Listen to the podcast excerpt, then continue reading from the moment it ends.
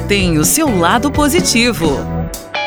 Aproveite este momento para valorizar o convívio, o carinho, o que te enche de alegria, mas que algum dia você deixou de sentir. Cuide dos seus.